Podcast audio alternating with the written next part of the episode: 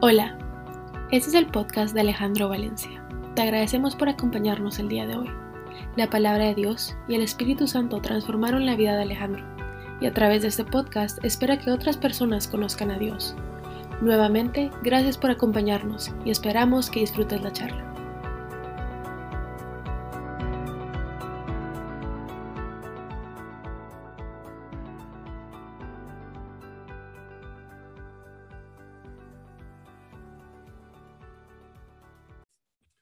Gracias, eh, Juanca. buenas noches a todos. Hoy, y antes de empezar, eh, pues me di cuenta que era un día festivo en Guatemala y que se está celebrando la revolución, creo que fue el año 1944. Yo, no soy guatemalteco, pero que tiene que ver mucho con la independencia de, ese bello país del cual me siento parte.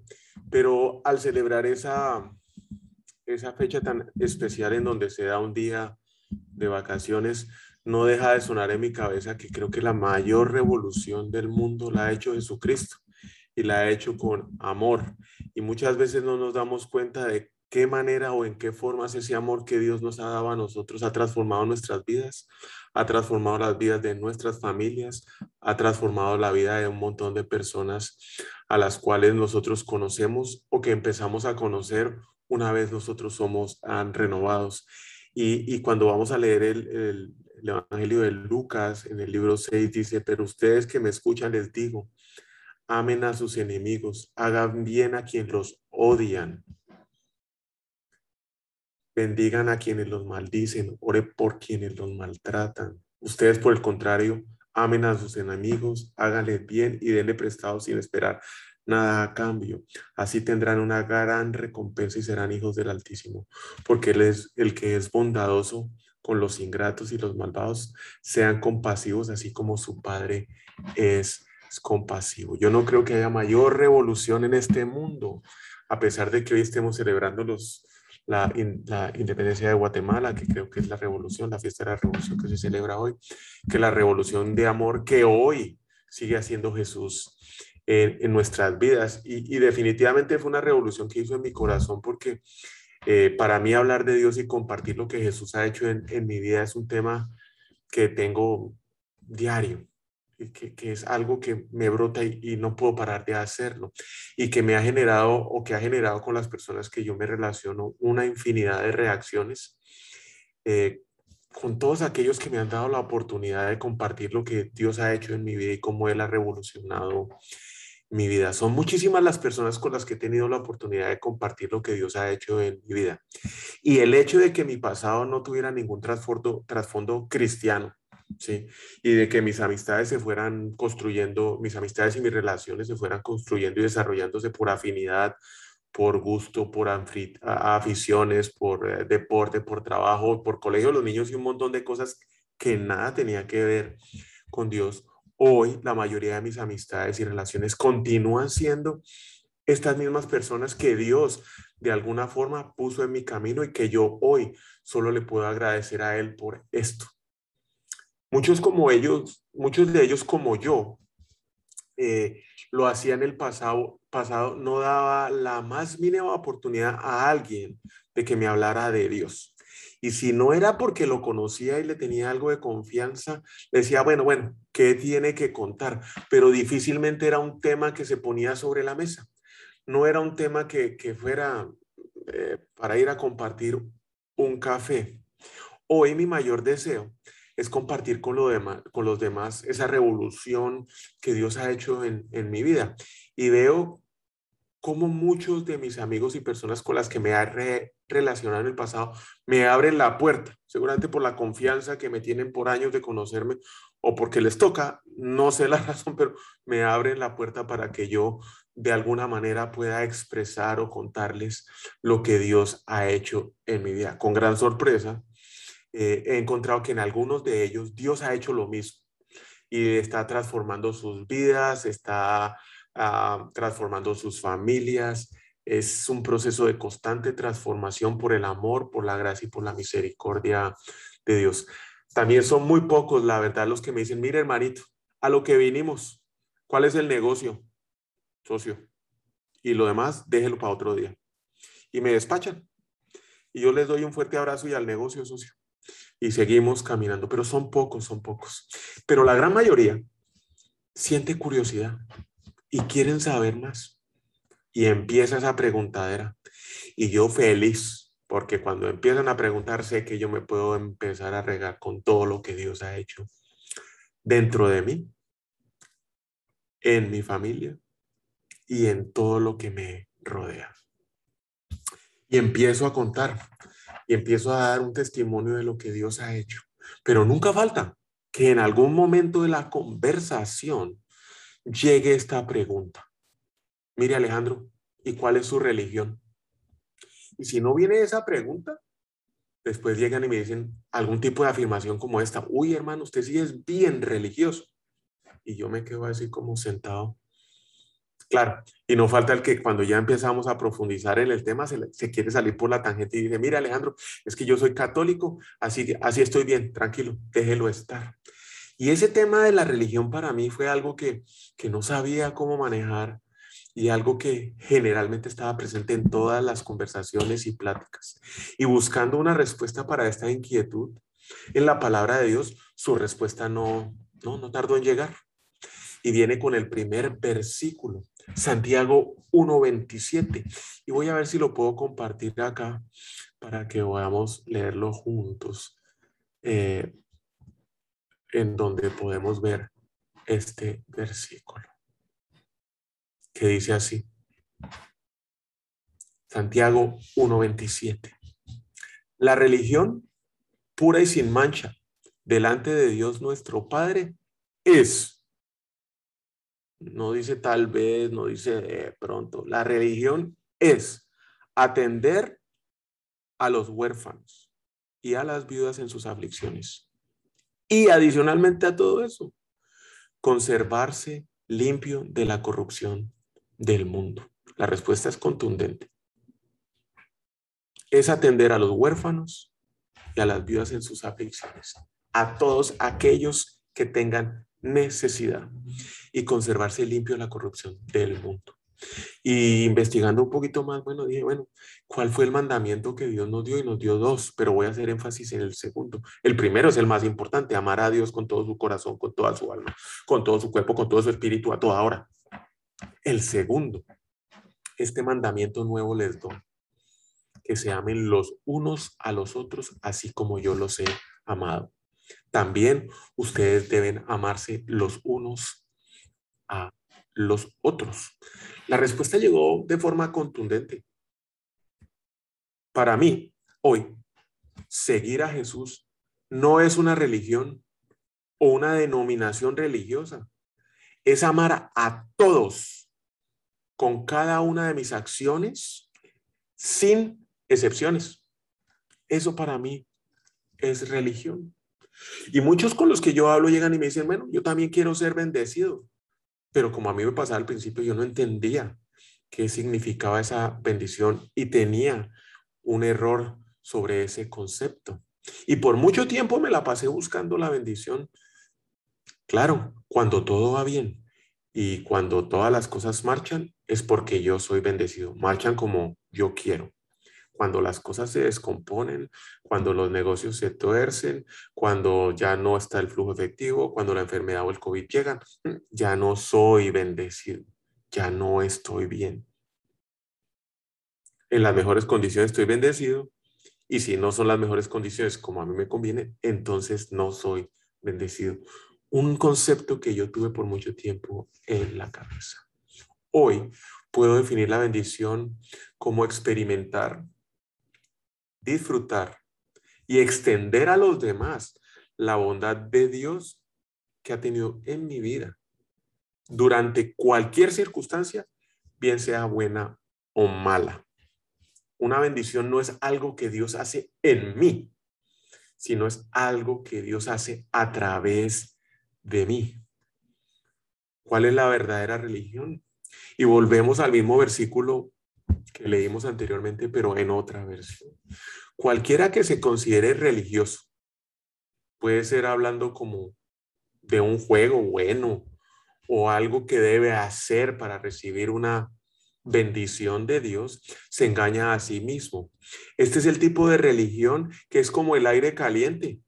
Un ratico calienta, no se ve y no dura. La verdadera religión, la que pasa frente a Dios, el Padre, pura y sin mancha, es esta. Llegar a los desamparados y sin hogar en su difícil situación y guardarse de la corrupción de este mundo impío. Y para que tengan ahí escrito el versículo Santiago 1:27.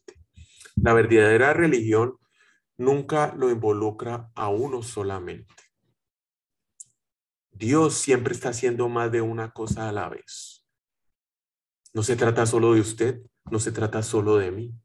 Se trata de avanzar en la agenda del reino de Dios dando amor a los demás sin excepciones. Y aquí algo que yo escuché el domingo que me marcó la cabeza, que dice Génesis 2, no sé si ya lo están viendo. Dios puso al hombre en el jardín del Edén para que lo cultivara y lo cuidara. Pero claramente le dijo, puedes comer de todos los frutos que hay en el jardín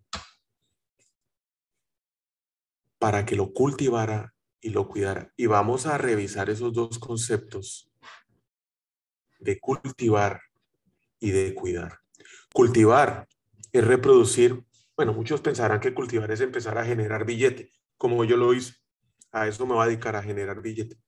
Sí, pero cultivar es reproducir la gloria de Dios en las cosas que Adán hacía.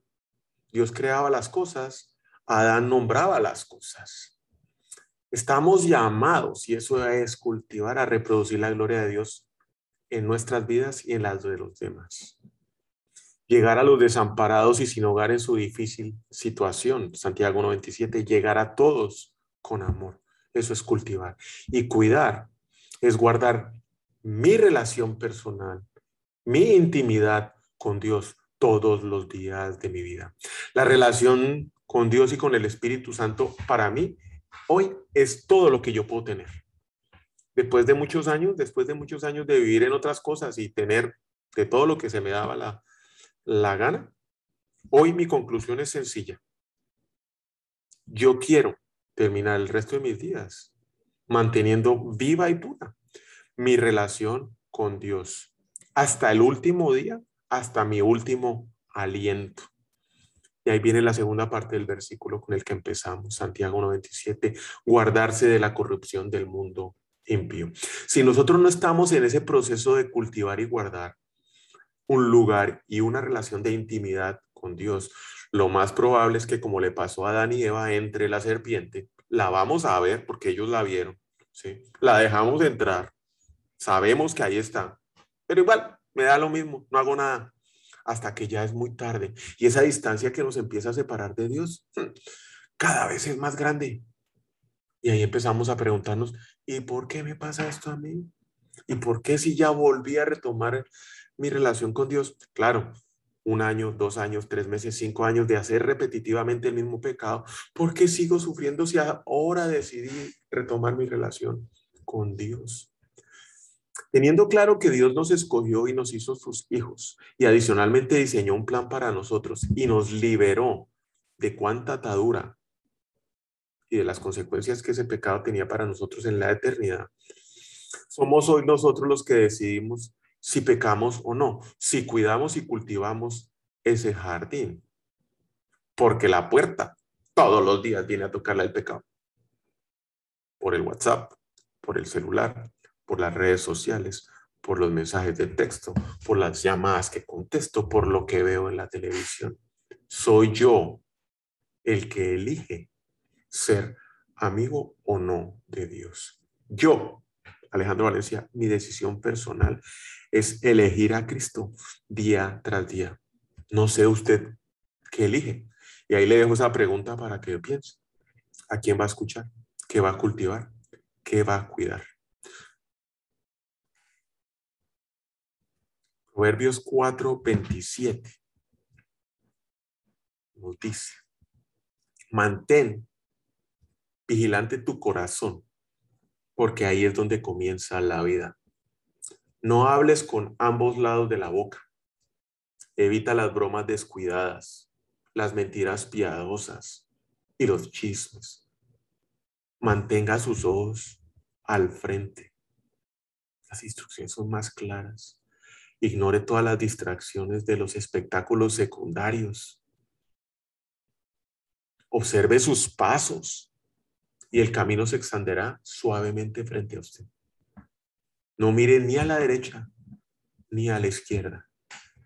Deje el mal en el polvo. Ah, pero ahí estamos nosotros poniendo primero otras cosas, dejando de cuidar, dejando de cultivar ese jardín que Dios nos dio a nosotros. Para poder aplicar esto en nuestra vida, creo que debemos entender que efectivamente nosotros somos salvos por el amor, la misericordia y gracia de Dios. Y es por eso que los que nacimos hoy de nuevo, y muchos de los que están acá, que nacimos de nuevo en Cristo, tenemos un corazón puro. ¿Sí? Y Mateo 5.8 nos lo dice. Bendecidos a aquellos que tienen un corazón puro, pues ellos verán a Dios. Y es que el nacer de nuevo cambia nuestro corazón. Ese corazón que yo tenía duro e inflexible, envidioso, egoísta, que solo buscaba mi propio beneficio y el complacerme de los placeres de este mundo, y lo transformó por uno de carne, que hoy siente el dolor de los demás, a pesar de estar viviendo en una tormenta. Ese corazón que muchas veces pide a grito ayudar a los demás, así sea quitándome la comida que tengo en la boca para alimentarlos a ellos y sin saber mañana de dónde va a salir para traer mercado para la casa. Ese que le implora a uno que ayude a los demás sobre usted mismo y sus propios intereses. Ese corazón que le pide que haga las cosas que la razón, el análisis no soporta y que este mundo le dice, ¿sabe qué, papá? tú? Usted está chiflado, usted está loco queriendo ayudar a los demás. Ezequiel dice, les daré un solo corazón y un espíritu nuevo y quitaré sus corazones duros como si fueran de piedra y les daré corazones tiernos llenos del amor de Dios. Fácil, fácil no es. Cuando somos salvos, Él viene a nosotros y limpia nuestros corazones y pone un nuevo corazón en nosotros. Pero podemos llegar a pensar, muchas veces nos pasa, que seguimos siendo nosotros los que trabajamos en ser puros. ¿Sí? Porque la instrucción es cuida y mantenga. ¿Sí? Y por eso pensamos que con cuidar y mantener estamos haciendo nuestro corazón puro. Y no, no es en nuestras fuerzas, no es en nuestras fuerzas, no es si vamos a la iglesia, si no es si nos juntamos con un grupo a leer la palabra de Dios o la compartimos, si juntamos con amigos nuevos o si seguimos los mensajes de un pastor X o pastor Y, ay, entonces somos puros. No, no, no. Ese es un error fatal. Es Dios quien nos purifica, es Dios quien nos cambia, es Dios quien nos da un corazón puro. No somos nosotros. Y ni nada de lo que usted y yo lleguemos a hacer nos va a llevar a tener un corazón puro en nuestras propias fuerzas. Es la sangre que Jesucristo derramó en la cruz, sangre sin pecado y sin mancha, sangre pura, la que lo limpia a usted y lo limpia me limpia a mí, la que nos redime por completo, a un 100%. Ese no es un trabajo como los que muchos de nosotros hacemos. Mire, es que voy al 65, al 70% del chance, deme para mañana. No, no, una vez usted recibe a Cristo y permite que Él sea su Salvador, el trabajo es al 100% finalizado, completo, para dejarlo a usted sin mancha y sin pecado en su corazón. Él es el que limpia al 100% nuestro corazón. Y es que si partimos desde esa posición, donde somos limpios por el sacrificio de Dios, de Jesús en la cruz, y porque Él nos liberó, entonces, ¿sí? para que nadie nos critique, lleven una vida limpia e inocente, como corresponde a los hijos de Dios, y brillen como luces radiantes en un mundo lleno de gente perversa y corrupta. Filipenses 2.15. Ahí está la instrucción. Lleven una vida limpia e inocente. Cultiven y cuiden ese jardín. Estamos llamados a cultivar y a cuidar, a reproducir la gloria de Dios en nuestras vidas en cada momento con nuestras acciones. Y entonces ahí sí es donde viene la pregunta, mire pues Alejandro, gracias. Ahora, gracias por hacerme entender esto, ¿cómo lo vamos a cuidar? Usted y yo somos como un faro, un faro de amor.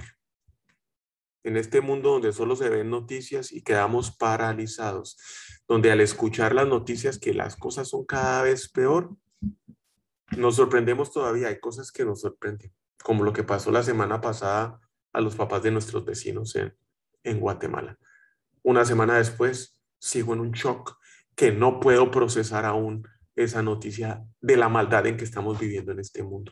Y son realidades que efectivamente no podemos ni cambiar. Somos ese faro de esperanza para aquellos que la perdieron. Ahora la pregunta es cómo nos podemos mantener puros, cómo podemos mantener esa luz prendida siempre 24/7 por los 365 días del año, por los días que nos faltan en esta vida.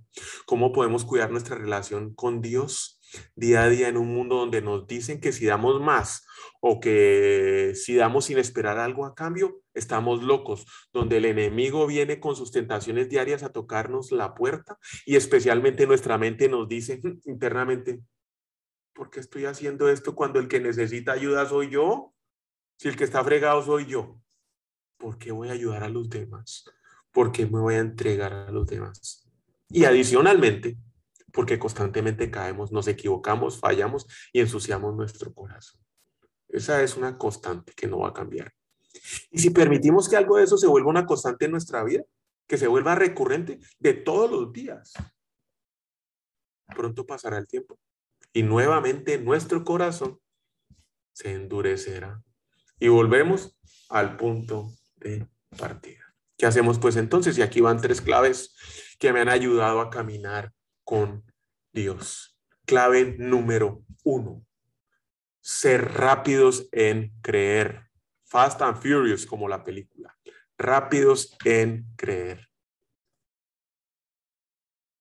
Si yo no soy cuidadoso con este tema, me vuelvo lento en creer y muy analítico.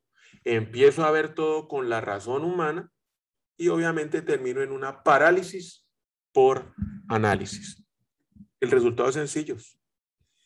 Y dejamos de ser llenos de fe y lentos para creer. Lucas 24, 25. Dice, qué torpes son ustedes, y qué tardos de corazón para creer todo lo que les han dicho los profetas. Y ahí la dejo.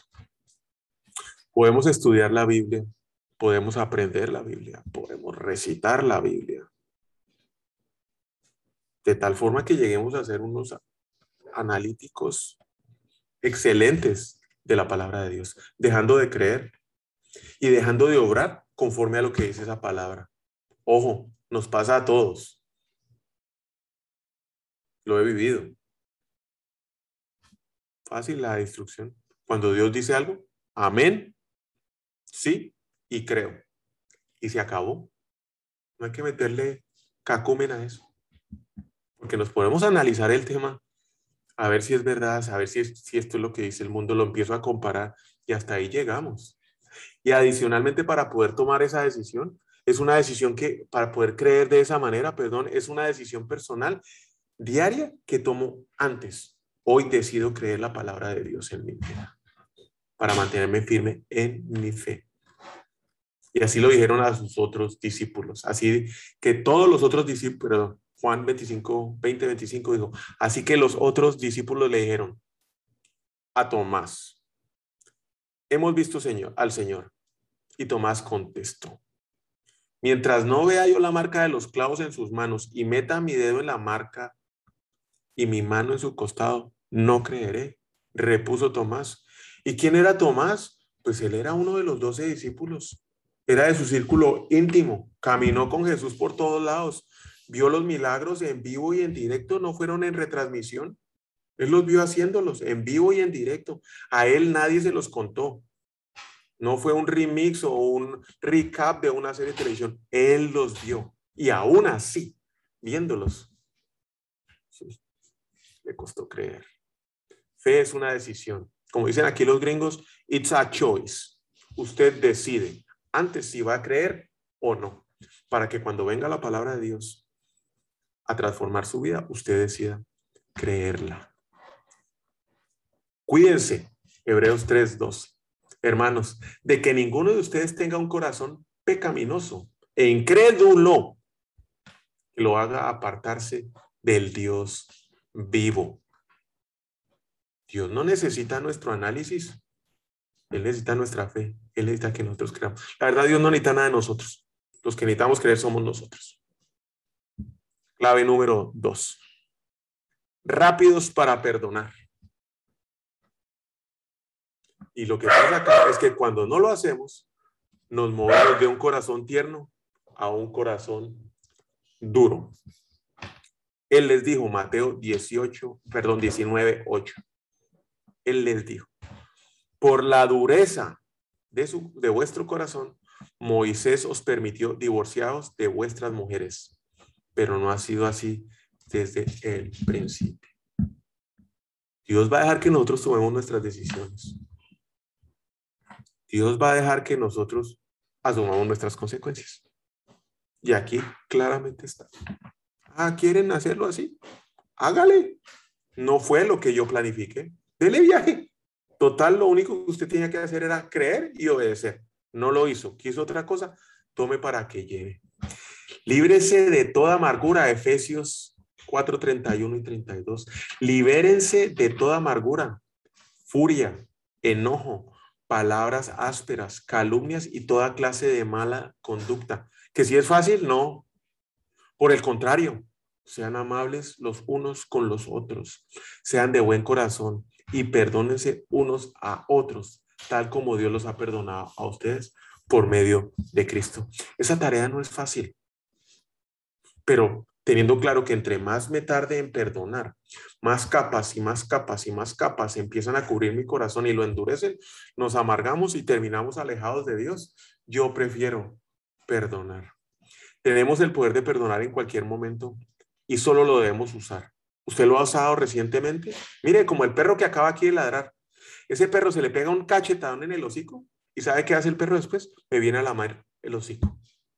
El perro me perdona de forma inmediata. Él no mira el cachetadón que le di. Viene y me lave, me lame la mano con amor.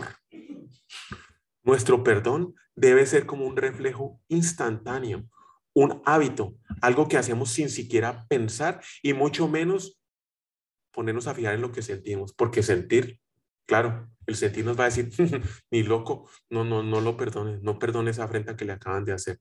Fácil no es, sencillamente decidimos con anterioridad obedecer a Dios. Y la palabra de Dios dice, perdone a los demás como yo los he perdonado a usted. Es una decisión nuevamente. Y ahí está usted cultivando y cuidando. Tres y última. Rápido, pero muy rápido para arrepentirse. Y aquí viene Apocalipsis 2, 21 y 22. Les he dado tiempo para que se arrepientan de su inmoralidad pero no quiere hacerlo. Por eso la voy a postrar en un lecho de dolor. Y a los que cometan adulterio con ella, los haré sufrir terriblemente, a menos de que se arrepientan de lo que aprendieron de ella. Y no nos equivoquemos en la demora de Dios para aplicar el castigo. Lo que pasa es que hoy Dios lo que quiere es salvarnos, no juzgarnos. Y está haciendo todo lo posible para que todos los que Él ya escogió sean salvos, ni uno se va a perder. Cada día que pasa sin arrepentirnos, vamos a justificar el por qué lo hicimos. Vamos a tener una lista de razones de sobra para soportar lo que hicimos, el pecado en el cual nos metimos. A pesar que en el fondo usted y yo sabemos que lo que hicimos está mal lo que pasó con esa mujer Isabel, no se quiso arrepentir. Le di todo el tiempo para que lo hiciera. No lo quiso hacer. Nos vamos a equivocar más de una vez. Vamos a reaccionar mal. Vamos a caer. Y es posible que tengamos consecuencias, pero yo sí creo que en el momento en que yo me equivoque y peque, prefiero arrepentirme y ponerme bien con Dios y de esa manera enfrentar cualquier consecuencia que mi caída, mi falla o mi pecado me haya traído.